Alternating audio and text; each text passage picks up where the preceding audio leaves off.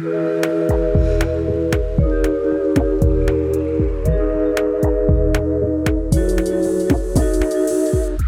dia, clube. Boa noite, clubes. Eu sou Luísa Franco, psicóloga. E eu sou Jéssica Soares, psicóloga. Se você quiser fazer parte dessa comunidade de sentimentais, é só seguir a gente lá no Instagram, no arroba Clube Sentimental.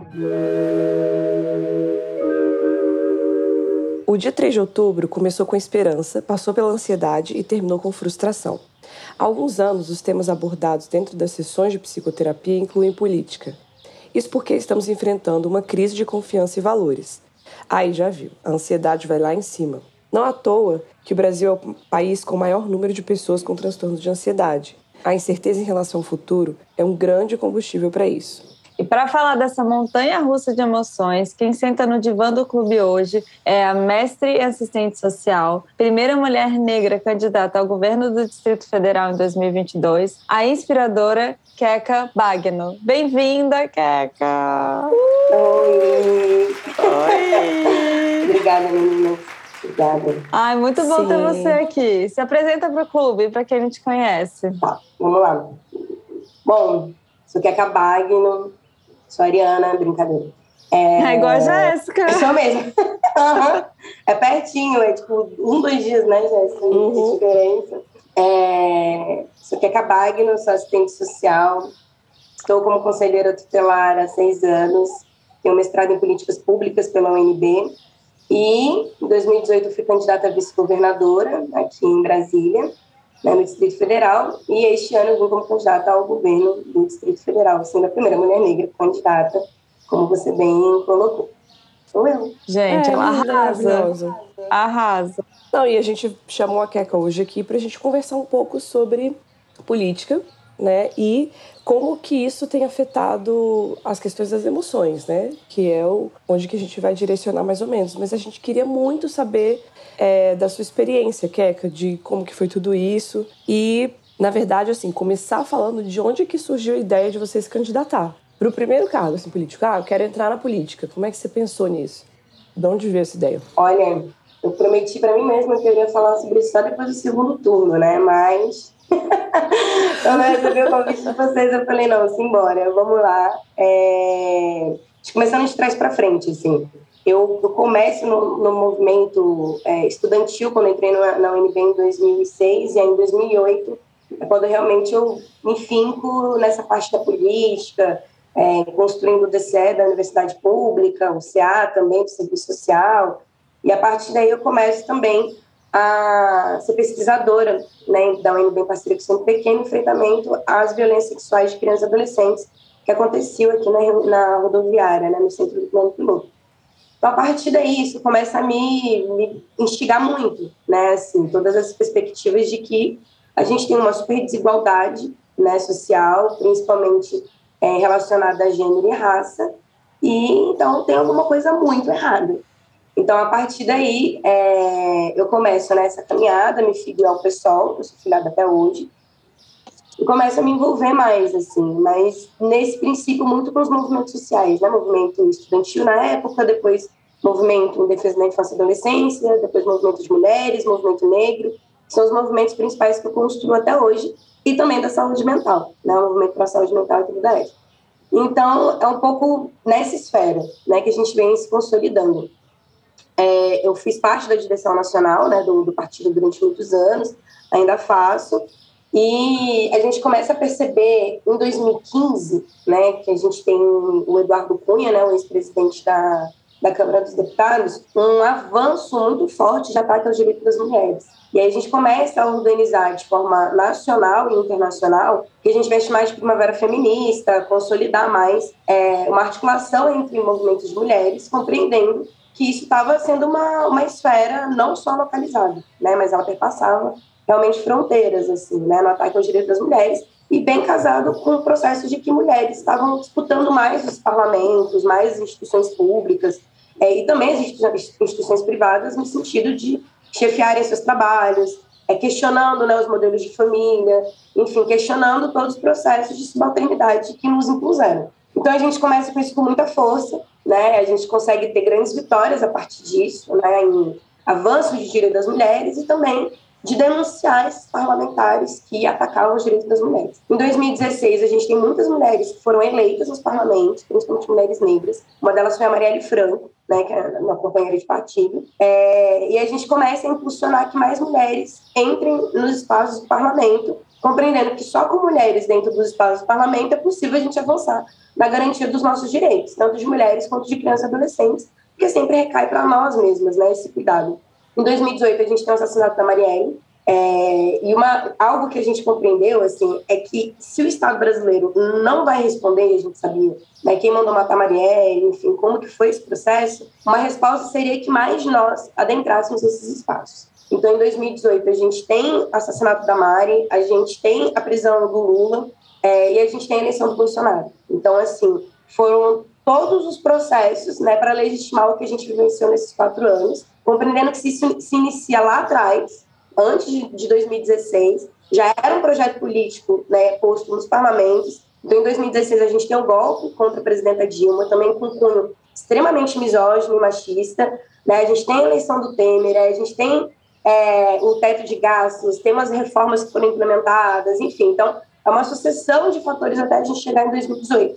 Isso para mostrar assim, que não é só uma eleição que vai derrotar o que a gente tem hoje no país enquanto extrema-direita. Mas é por meio também da eleição que a gente vai iniciar com mais força esse processo. É tirando né, a, a possibilidade deles terem mais poderes. Então, em 2018, a gente tem mais mulheres negras eleitas, e aí, quando é, eu venho como candidata a vice-governadora, a gente impulsionou que muitas mulheres negras viessem como candidatas para que a gente realmente estremecesse essa estrutura.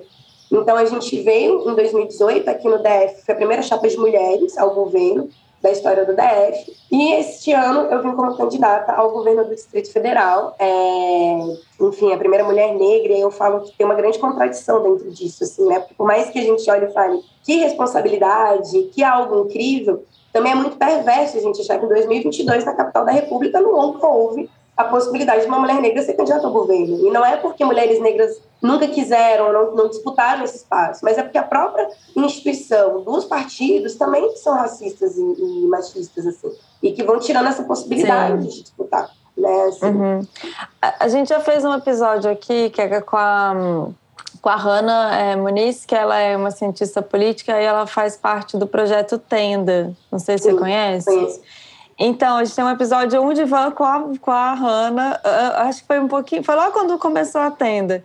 E se você ouvinte tiver curiosidade para saber desse sistema dentro dos partidos que não apoia a própria candidatura de mulheres, principalmente mulheres negras, ela explica bem sobre isso, assim, porque é, é muito institucional e não começa só. O reflexo não é só ali no no parlamento, né, no, no Congresso, enfim, é, de, desde antes, até Exatamente. de como os partidos se organizam. Não, e aí você resolveu brigar por isso, falar, Sim. não, quero ocupar esse espaço. É porque é, para você estar candidata, como, como foi como você trouxe agora, assim, existe um processo. Então você primeiro você tem um processo interno do partido, você tem um processo congressual do partido que vão trazer essas possibilidades de quem serão as candidaturas, principalmente quem será a candidatura majoritária né, assim, que uhum. vai representar todo o partido. Então, isso é algo é, é, que não, não é de um dia para o outro, né, assim, você tem que Sim. realmente estar tá muito bem consolidada e, historicamente, os partidos, eles trazem as mulheres como laranjas, né, assim, são, são candidaturas que não são, são falsas, né, vamos dizer assim. E é isso que a gente vai trazendo, que a gente debate a urgência de ter um fundo específico para as mulheres, que é o que a gente tem desde as eleições passadas, este ano a gente lidou com os fundos tanto para as mulheres quanto para as pessoas negras, né? E a gente teve muita dificuldade, inclusive temos muitos relatos até hoje de que partidos, inclusive progressistas do campo da esquerda, não é, destinaram o recurso de mulheres, de negros e negras para as candidaturas. Então isso é importante Sim. a gente trazer, porque senão a gente não compreende que é estrutural, né? Que o racismo e o machismo eles são estruturais, assim. E aí a gente tem que entender que, assim, é, não é só você ser mulher, não é só você ser negra e negra, não é só você ser progressista. É você compreender o porquê que queremos essas pessoas eleitas. Qual é a consolidação, né, de construção de política pública, de execução de política pública que a gente quer, que vá combater esse sistema que é desigual. Então é nisso que a gente vem como candidato ao governo. É, existiam outras possibilidades de eu vir como candidata, principalmente candidata distrital, que é o que a gente é, construía há muitos anos, né, vir como deputada distrital. Só que alguma coisa mexeu muito, assim, né? De que não é possível que nós vamos ter as mesmas caras, as mesmas, a mesma estética, né? Eu, brin eu brincava, eu falava que a crise ela é, ela é política, mas ela também é estética. E, e, você vai ter o mesmo cenário, assim, uma candidatura ao governo na capital federal. Sim. E foi isso. Ai, é uma estética horrorosa. Horrorosa. Deus Teve um, um debate que eu participei, assim, que ao final eu tava tão, assim, é, é, chocada com o que foi dito ali, sabe? Eu falei, cara, vocês parecem até assim, irmãos, assim.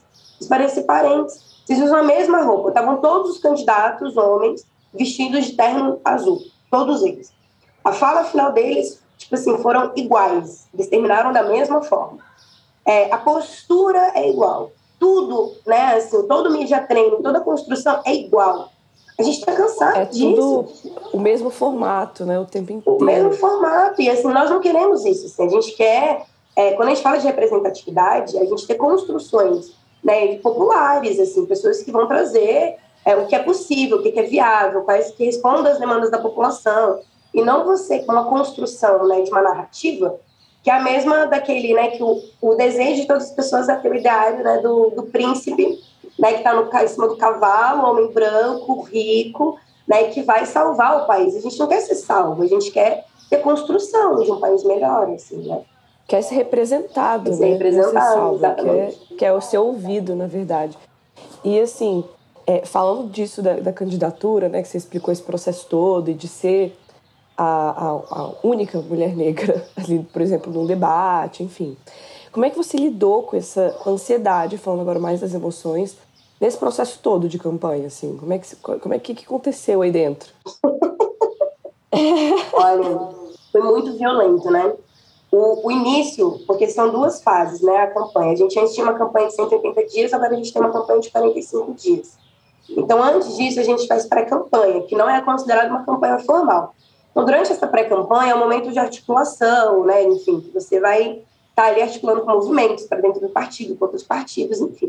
Esse processo foi um tipo de violência é, que eu sofri. Assim. O primeiro, é, que eu chamo que era um, uma violência que nos coloca enquanto é, incapacitadas, era bem capacitista, assim, porque para nós, enquanto mulheres negras, nós nunca estamos prontas para ter uma, uma competição, né? Primeiro que é isso, primeiro porque a gente sempre está muito atrás uhum. e segundo que sempre tem um descrédito muito grande, né, do nosso conteúdo, da nossa capacidade de articulação, né? Eu vou usar os termos capacidade porque é como eles trazem, né, da nossa capacidade, né, de, de falar. Então assim, eu lembro que muitas é, é muitas matérias em jornais depois dos debates falavam que sempre estavam muito impressionados com a minha eloquência e com o meu conteúdo.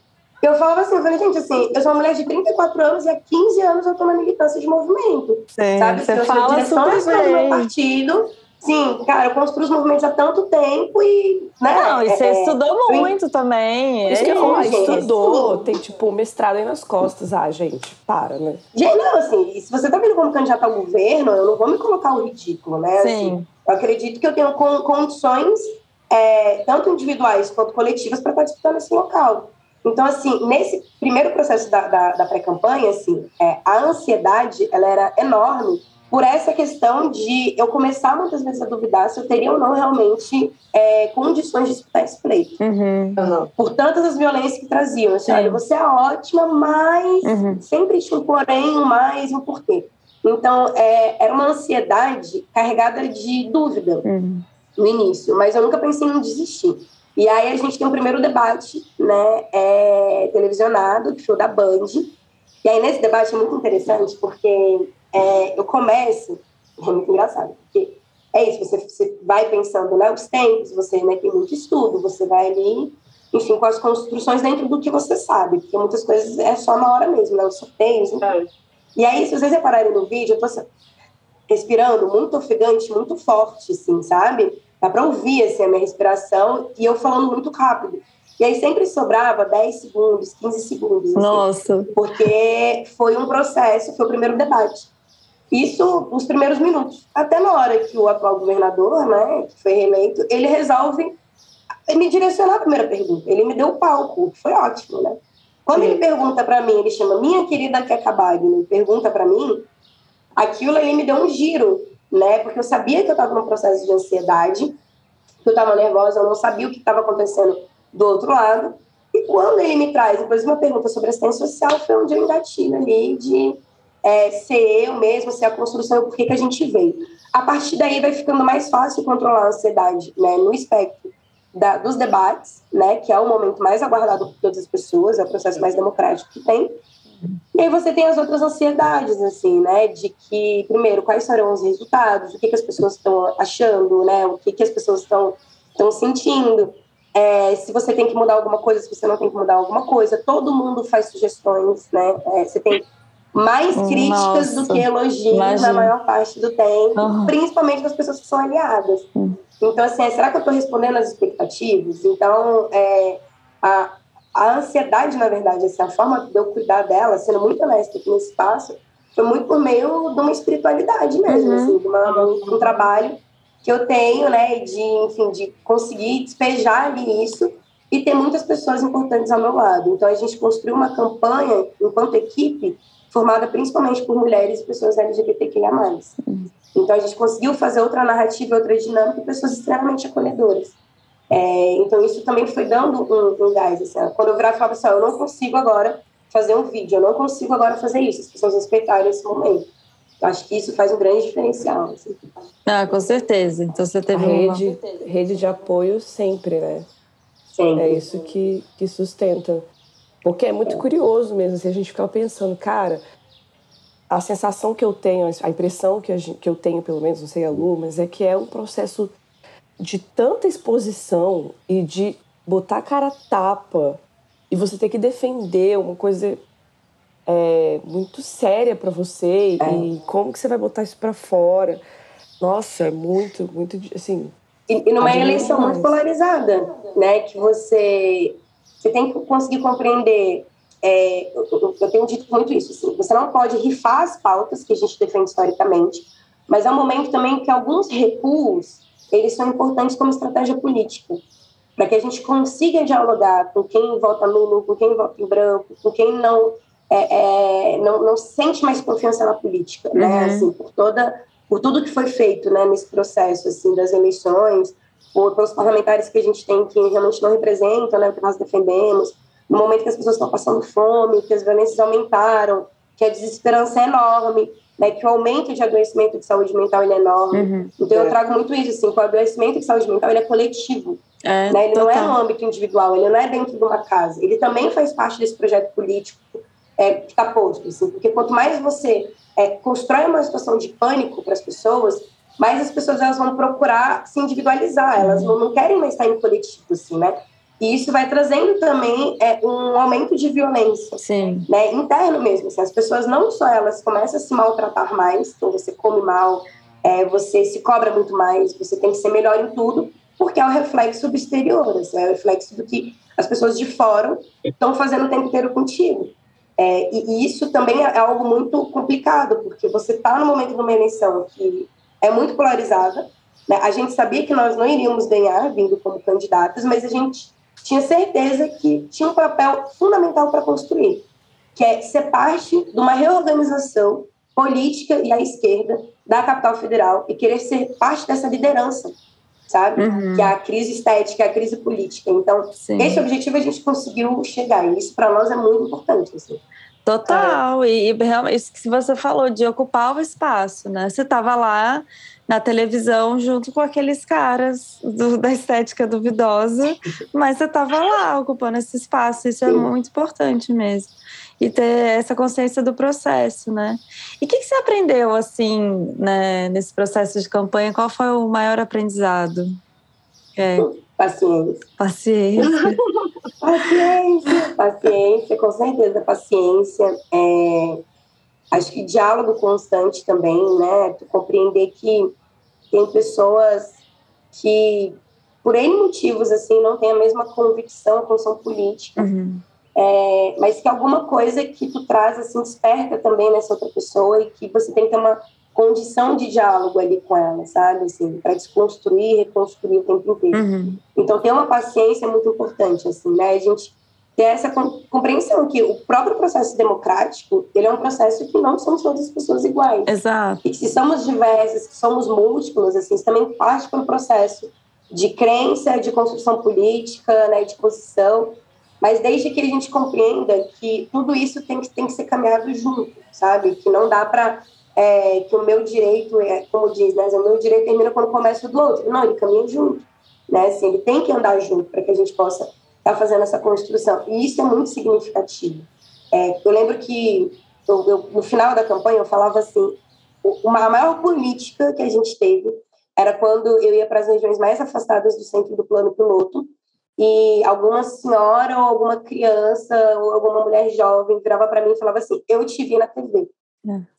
Aquilo ali eu sabia o que significava, porque não é só você construir um programa, mas uhum. assim, eu me vi na TV. E aí eu comecei a lembrar quando a gente trazia né, a importância de ter mulheres negras protagonistas de novelas. Sim. E, e é, é, a mesma coisa, assim, Sim. né? É, é, eu te vi. É. Exatamente, assim, né? Eu te vi e, e é isso. E, e as crianças é mais incrível, assim, né? A quantidade até hoje que eu tenho de mulheres que me mandam vídeos e fotos das filhas é, fazendo cartinha, ou quando aparece na televisão que as meninas ficavam lá apontando. Então, hum. isso, isso, é muito grandioso. É muito. Né? Assim, acho que isso traz, assim, que... E eu espero que essa caminhada faça com que outras mulheres também venham nas próximas eleições. Isso é fundamental. Sim. E aproveitando esse negócio que você falou, você quer falar? Lu? Não, eu adorei que eu tô quase fiquei emocionadinha aqui. Eu vi que você tava chorando. eu choro, gente, muito. Mas, eu achei muito lindo isso. Falei, Clube Sentimental tem esse nome por um tem motivo. Um, por um motivo. É, eu sou super. Só a Ariana que não chora. É, falando de signo, o povo fala que aquariano não tem coração, é mentira. É que depende. É. É, perguntando desse, aproveitando esse lance que você falou que a gente é muito diferente e tal, lá, a gente tá vendo agora esse movimento do segundo turno, antes da gente falar do segundo turno, mas assim, a gente tá vendo esse movimento desde o primeiro turno, das pessoas falarem muito de política, não só nos consultórios, mas no Instagram, nas redes, blá blá blá. E assim, é, e postando muita coisa, conteúdo, né? Você acha que, pensando assim na, nas questões das bolhas, né? Você acha que vale a pena ficar postando essas coisas ou é meio que chover no molhado, assim? Acredito que a gente tem.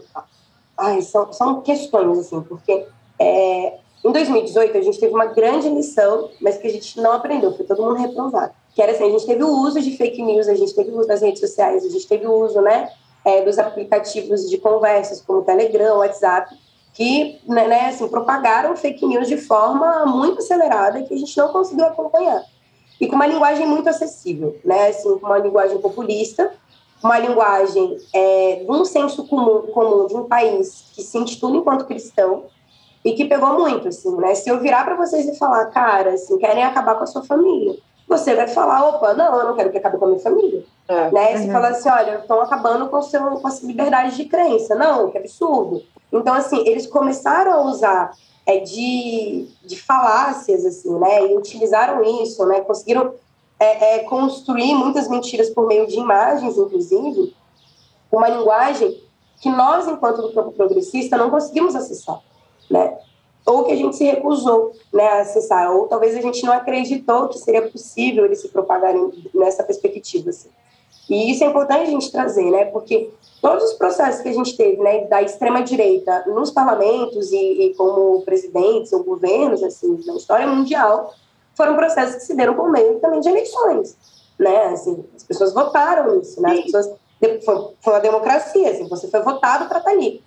Então, aquela tomou uma manutenção ele poder, você consegue, pô, me colocaram aqui, agora eu vou construindo essas estratégias. Então, a gente tinha que ter utilizado essa estratégia né, para dentro da nossa bolha e também furando a bolha, é, não reproduzindo o que eles falam, mas trazendo né, o nosso olhar, a nossa construção, a nossa verdade, né, que as verdades são múltiplas também. Sim.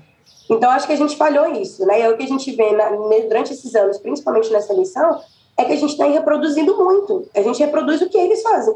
Então, a gente gera engajamento para eles. Assim. Então, nós estamos reproduzindo o vídeo deles, a gente está reproduzindo as, as falas deles, as fotos deles, assim, e não falando da gente. Uhum. Então, assim, não tem como. Tudo que a gente vai construir para dizer que não é isso, a gente coloca a cara dessa galera. Totalmente. A gente tem que, totalmente. Não, pode botar a cara dessa pode, galera. Assim. Não pode. Não pode, gente. Você tá. Entende, assim, porque vai que você tá reproduzindo, e aí a uma pessoa fora da tua bolha consegue ter acesso àquilo, e ela concorda com aquilo ali dele. Uhum. entende? Mas ela não leu o que você escreveu, porque às vezes a gente faz assim, a gente coloca no Instagram o vídeo, e aí embaixo a gente escreve, uhum. questionando que que aquilo, tá mas as pessoas não leem, gente. As pessoas não leem. Verdade. A gente está lidando com o processo que eu falo, a política do emburrecimento. As pessoas não leem, elas, elas querem as coisas prontas hoje. É, então, eu acho que isso foi um grande dano para nós e a gente ainda está reproduzindo, né? A gente acompanhou nesses últimos 15 dias alguns debates né, com figuras é, é, públicas, principalmente do Twitter, falando que eles estão utilizando é, a construção do, do, da galera da extrema-direita, bolsonarista, para combater eles. Mas eu acho que isso está saindo um tiro no pé, sabe? Assim, né? Eu não acho que Patrícia Alegre e João Nunes eles estão numa política correta. Eu acho que isso é um grande equívoco. Uhum. Entende? Assim, é um grande equívoco. No, no momento de polarização, a gente começa a rifar nossas pautas. Então, por exemplo, eu comecei a ficar muito impressionada é, com pessoas, assim, ou grupos religiosos que não são cristãos e começarem a divulgar questões do cristianismo, entende? Para pessoas do, que são de axé, que são de terreiro, começam a, a divulgar questões do cristianismo, né? É, sendo que você não é cristão. E que toda essa guerra santa que está sendo feita é contra os povos de axé. Uhum. Então você começa a reforçar suas próprias pautas, entende? Assim, então acho que é, começam a, a, a republicar debates sobre o direito das mulheres, né, em que o Lula tem se posicionado contra. E aí as mulheres publicando isso, assim, isso é muito complicado. Então, assim, é a gente ter o recuo como estratégia, mas você não pode ir falar que você defende, você constrói nos últimos anos, assim. Então, eles conseguiram isso. Então, assim, se a gente mantém eles no, no, no Trend Topics, a gente também está alimentando a política deles, assim, né? Então, furar a bolha hoje, ela passa por um processo de paciência, de diálogo constante, de você não manter uma polarização, né? E você também fazer um, um debate dentro do subjetivo.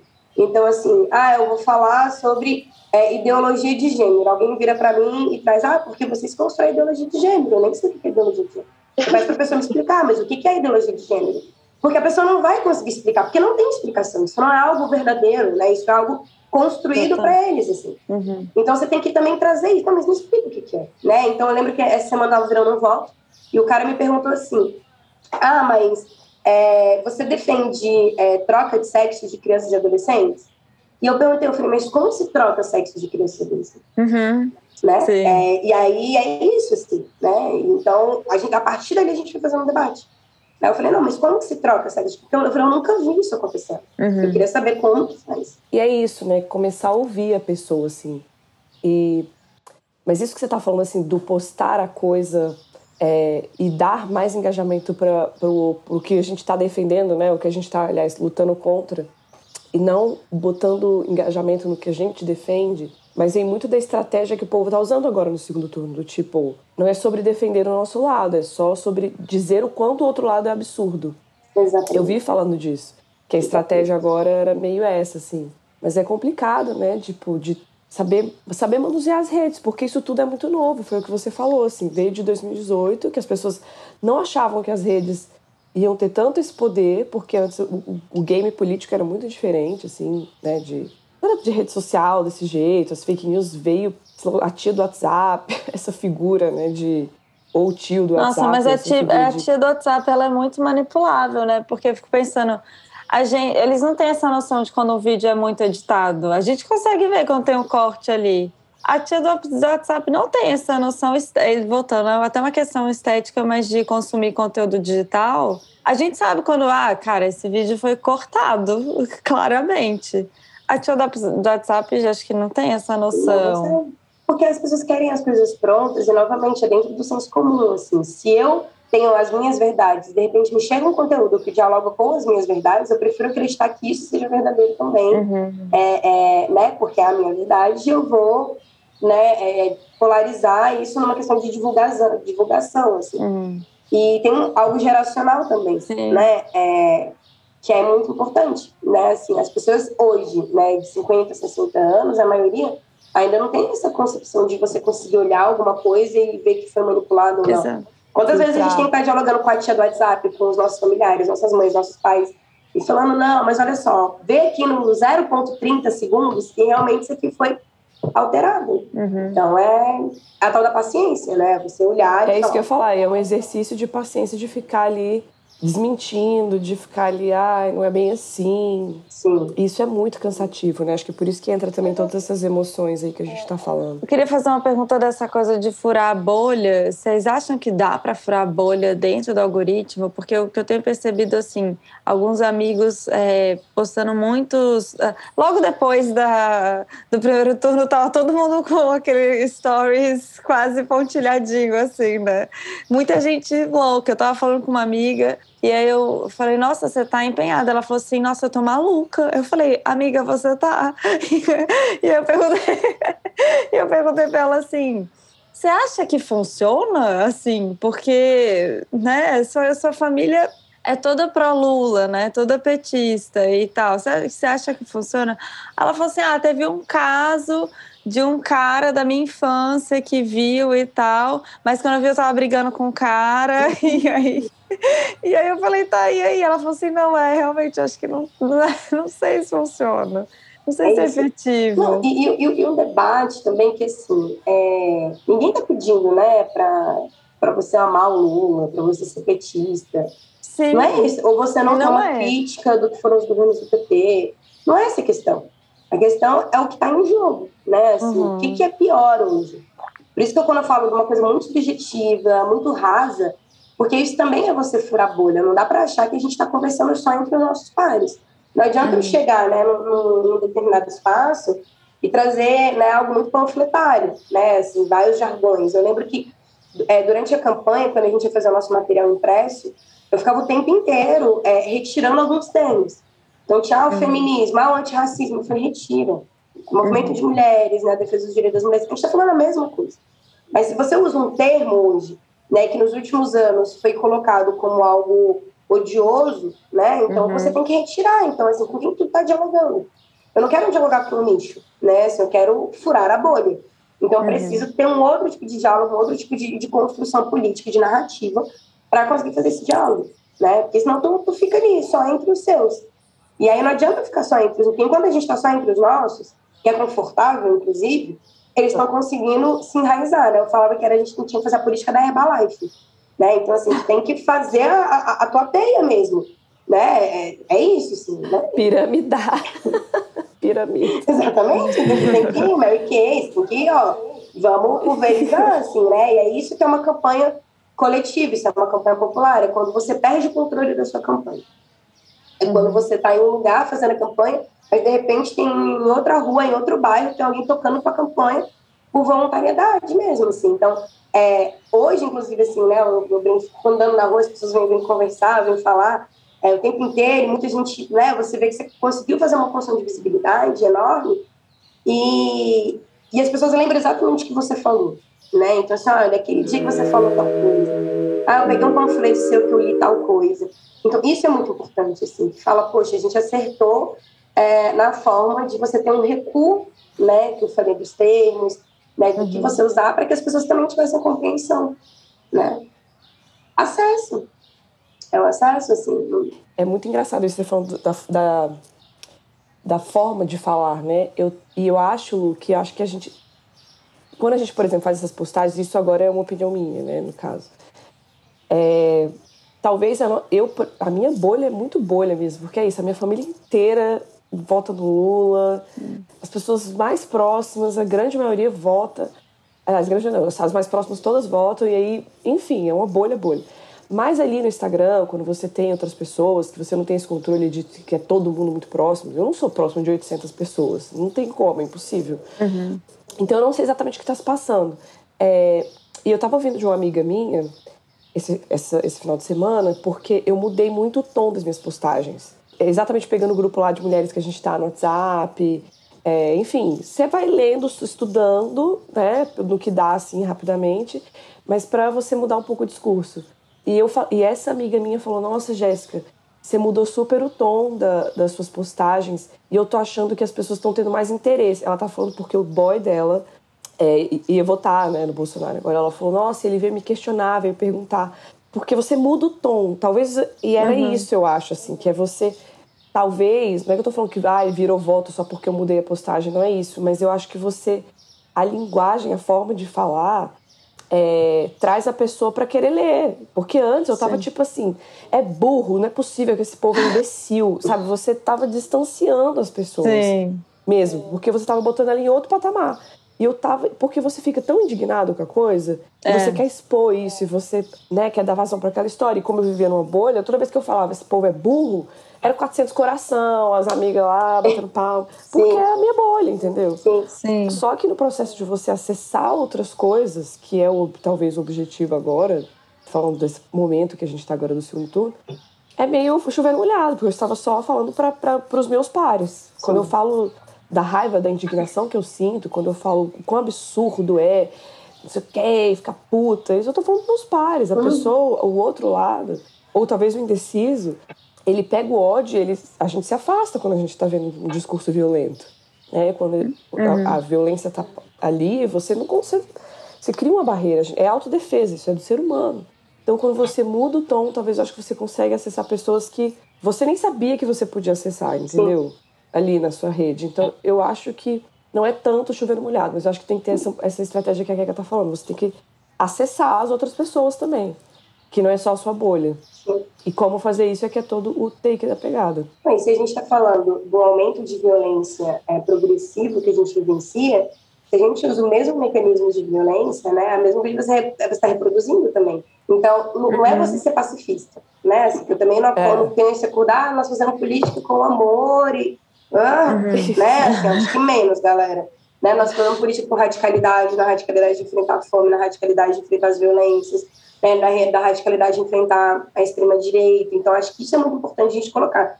E às vezes tem que ser dura mesmo, né, para trazer isso, né? Eu, é, é, teve um, um, debate também na televisão que eu, que eu, que eu trouxe isso, né? Que estavam muitas pessoas falando que eu estava muito arrogante contra os outros candidatos, assim. Então eu falei, eu falei olha, não confundam é, a postura de uma mulher com arrogância, não confundam sabe? Assim, a firmeza de uma mulher com arrogância. Porque é muito fácil colocar a gente como arrogante, né? Porque ah, ali você não quer. Então, assim, isso também é você tem uma firmeza. E às vezes não precisa ter essa dureza mesmo, né? É, na política, para você conseguir estar tá dentro dela e aprofundar.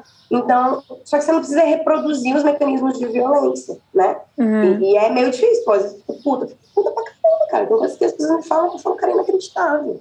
Dá vontade de pegar e dar um, um saculejo, né? Falou, gente, é. não é possível, assim, né? É, é. E Sim. não dá pra, pra tu falar, né, dessa é. forma. Você tem que ter todo um... É, só, que tem que um limite, só tem que ter um limite, né? Porque, até se a gente está falando de adoecimento de saúde mental, se você não coloca também o teu próprio limite até onde você dá conta de ir, você vai uhum. se esgarçar completamente. Então, olha, eu consigo ir até, até aqui, né? Assim, e aí eu, eu fico brincando que eu falo assim, tá, mas nesse momento tem como você só mais um pouquinho. É, porque, porque é isso, assim, não, mas agora realmente chegou no limite. Não, beleza, então você vai para casa, fica tranquilo com o descanso, né, respira e depois volta. É, que que um, esse momento da, da desesperança também, a gente não tem perspectiva de futuro, isso gera algo interno que é desesperador, assim, né? É você não saber, tá todo mundo assim, tá, beleza, o dia 30 vai chegar, nós vamos votar. E os dois cenários, eles são, são críticos, né? Um cenário da eleição do bolsonarismo é o pior de todos, com certeza, mas o cenário do vamos, vamos eleger Lula, o que serão os próximos dois meses até a posse do presidente? O que, que nós vamos ter que fazer, inclusive, enquanto país, para manter que não haja é, nenhum golpe, que não haja, enfim, nenhum tipo de intervenção é, que coloque o que nos resta de democracia em risco e a partir de janeiro também como que a gente refaz o Estado. É, porque nós estamos falando assim de um buraco né, de corrupção, de desvio de dinheiro, de precarização de política pública, que nós não temos dimensão ainda. O que, que isso quer dizer? Assim, né? Como que a gente vai reconstruir isso? Como que a gente vai reconstruir o nosso país diante de tanto, tanta dor? No, eu, enfim, eu, eu trouxe em algumas entrevistas, quando me perguntavam também, né, por que também, tu também veio como candidata? Sendo conselheira tutelar. Eu falei, olha, o que eu mais acompanho nos últimos meses, assim, foram adolescentes de 12 anos com tentativa de suicídio, assim, adolescentes que se jogaram de terceiro andar, adolescentes uhum. que tomaram, sabe, assim, cartelas e cartelas de remédio, que faziam autoflagelação, faziam um buraco no meio da perna. Eu falei, se nós não compreendemos que nós estamos falhando como sociedade, que a gente tem responsabilidade nisso, a gente pode parar mesmo, assim, né, de querer qualquer uhum. coisa. Então, o que que leva uma criança que está, né, um adolescente, a cometer suicídio, a não querer mais estar aqui. E a gente é responsável por isso também. Então, se nós uhum. somos responsáveis por isso, nós temos, temos que também fazer essa roda, né, é, é travar a engrenagem dela para ela girar para outro lado. Então, acho que a nossa candidatura ela representou muito isso, assim, né? A gente ter essa construção, ela representa muito isso, né? Assim, e, e você ter muitos adolescentes interessados na política. A gente teve uma, uma, uma, uma campanha muito jovem também, né? Assim, que muitos adolescentes também curtiram, né? Você ter uma candidata que é mulher, que é negra, que é LGBT, que é tatuada, né? Eu falava que era o combo, né? Preto joga todo mundo.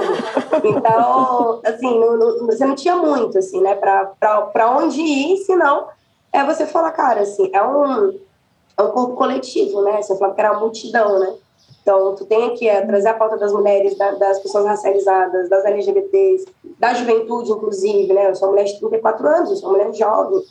Uhum. E que, ao mesmo tempo, você tem um estigma também por ser jovem, né? Assim, ah, mas você é muito jovem, assim, uai, mas nós não falamos de renovação da política, mas para ser candidata, ser jovem, então não é bom. Uhum. Enfim, então são vários, várias esferas, inclusive com candidaturas, outras candidaturas, de homens que tinham a mesma faixa etária que eu e que nunca eram é, questionados pela sua idade. É, ah, clássica, essa é clássica. Sim, sem dúvida. E tá capaz que você estudou mais que toda essa galera, sabe? Ah, gente, não.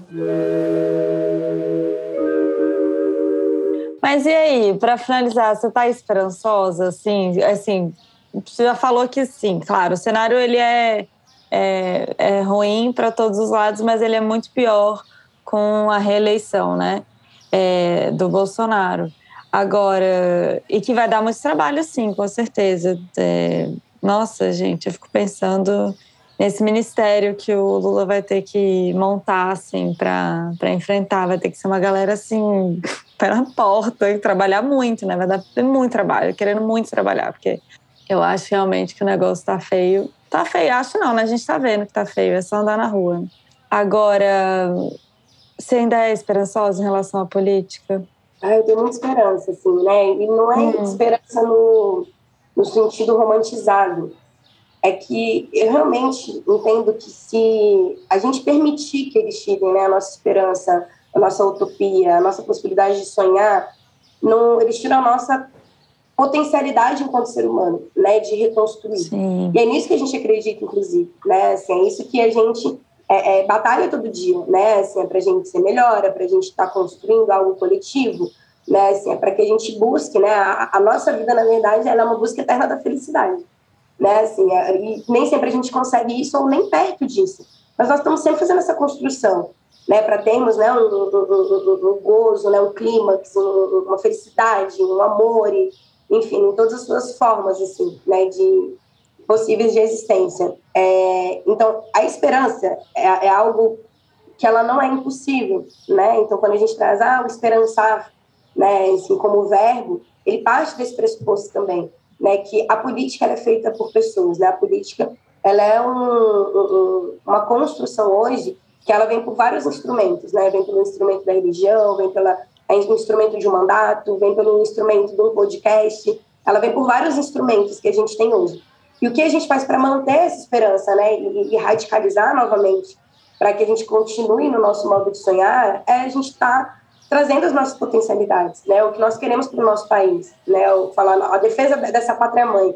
Então, assim, é defender a terra, é defender o território, é defender os povos originários, é defender crianças e adolescentes, defender as mulheres, é defender que a gente tem o direito à vida e não mais a sobrevivência. Né? Não é possível que a gente normalize ou que durante as 24 horas do dia a gente não compreenda que tem milhões de crianças hoje passando fome, assim, né? Que enquanto a gente está aqui uhum. conversando, tem alguém que está acordando e não vai ter o que comer.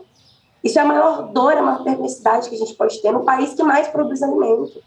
Então, se isso não indigna a gente, se isso não faz a gente querer sair de casa, entregar um panfleto e virar voto, a gente realmente falha enquanto humanidade e a gente vai continuar aceitando que pessoas de 12 anos cometam suicídio.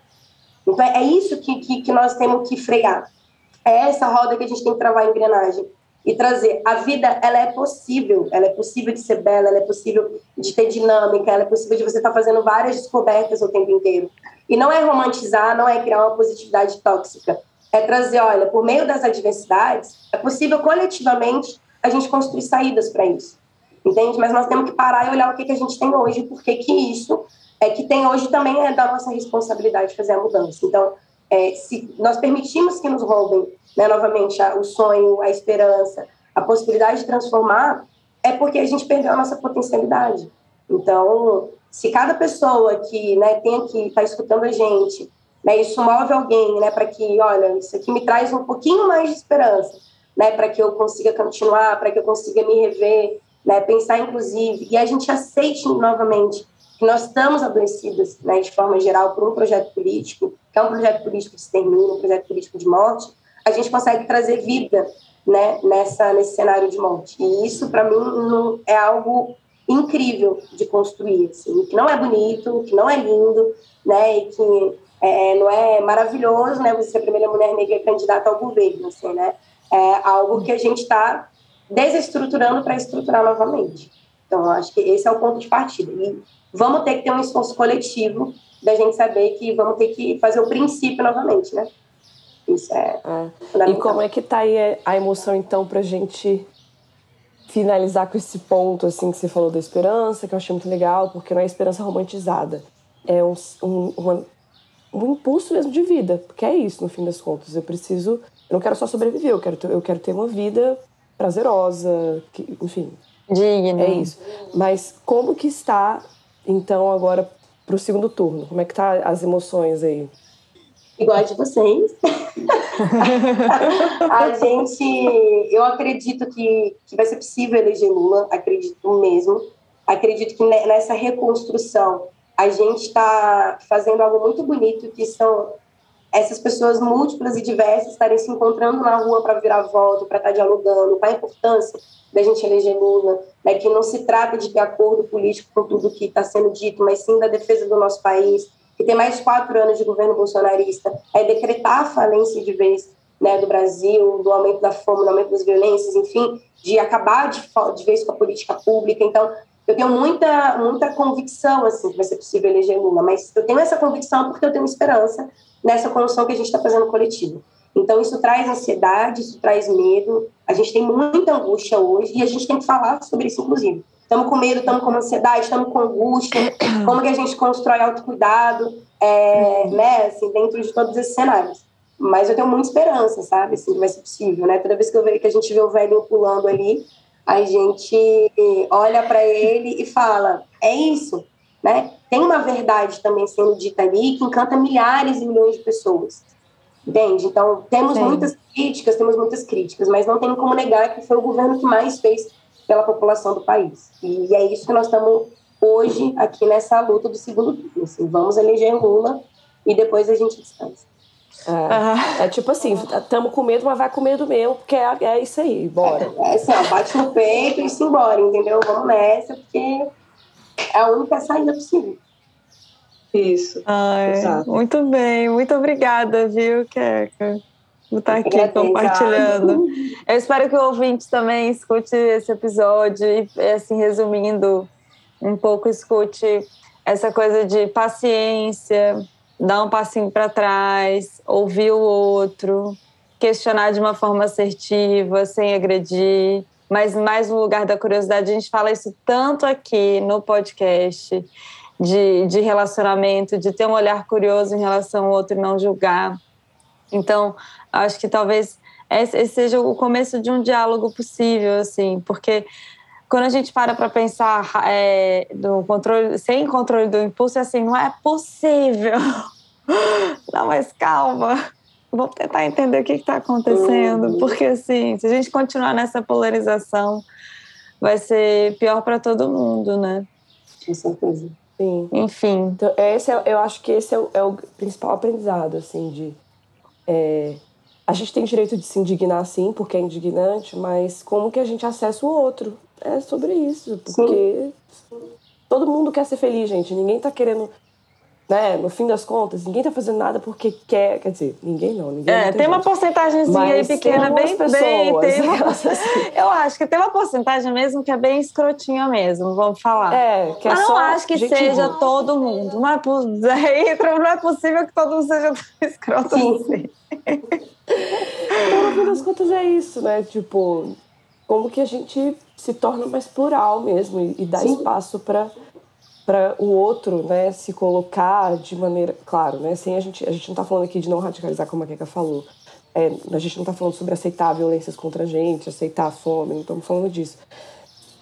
Mas é de abrir um espaço para conviver, assim, porque estamos todo mundo aqui, né? Galera no barco aí. Sim.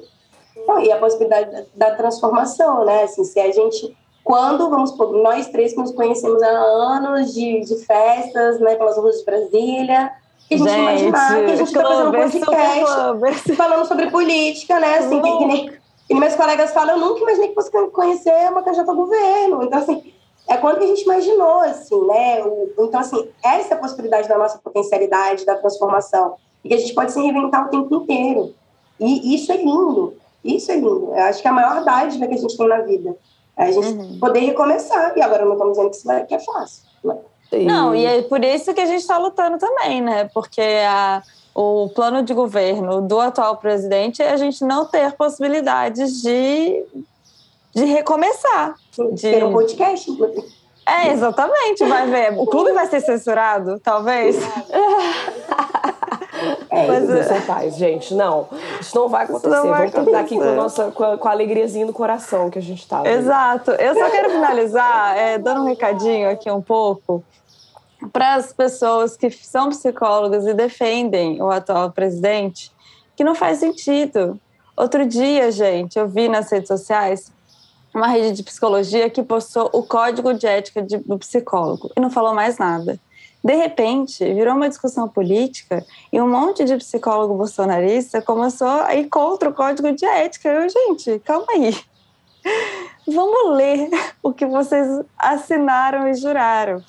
E em relação a essas coisas que a que, que até trouxe como dados de saúde mental que ela tem vivenciado dos adolescentes, de autoflagelação, de taxa de suicídio, é importante a gente falar e lembrar que nesse governo atual, o aumento de investimento em instituições como o CAPES foi de apenas 11% e teve um aumento do número de leitos em hospitais psiquiátricos e isenção de impostos em comunidades terapêuticas, que são instituições privadas que produzem um modelo manicomial, manicomial que a gente vai tanto contra, né, Jess? Então, em termos de saúde mental, esse governo não tem como representar profissionais da área de saúde em pró-saúde mental. Não faz o menor Ele tá sentido. Ele está indo contra um movimento de anos, assim, da de reforma anos. psiquiátrica e tudo. Então tá tenta, é, é, um desmantelamento mesmo. Total. Inclusive, Total. foi colocado em xeque. É, eu trabalho na, na, prisão, como vocês sabem, né? Muitas pessoas. Uhum. Trabalho na Papuda. E foi colocado em xeque se era necessário o psicossocial na Papuda, gente. Se era, se era necessário o psicossocial da, na UBS lá. Nossa. Então, assim, é o modelo biomédico tentando retomar, né? E aí parece que quando a gente olha de longe, a gente não consegue ver essas pequenas ações, mas ela tá rolando. Uhum. E de maneira é, tá rolando. estrutural. Sim. A gente volta com o modelo, inclusive, de internação de adolescentes. Isso. das comunidades terapêuticas. Isso. É, é, é, é, isso, é um projeto político, né? Novamente, assim. É sempre uhum. compreender que é um projeto político. Uhum. Se a gente tem, tem isso como mente. Uhum. E muitas dessas comunidades é, terapêuticas têm uma relação religiosa cristã que, é. que entra nessa história de cura gay, cura LGBT, não sei o quê. Então, assim, gente, tá tudo bem articulado, sim. A gente que tem que se ligar do que está acontecendo e ter uma crítica em relação a isso.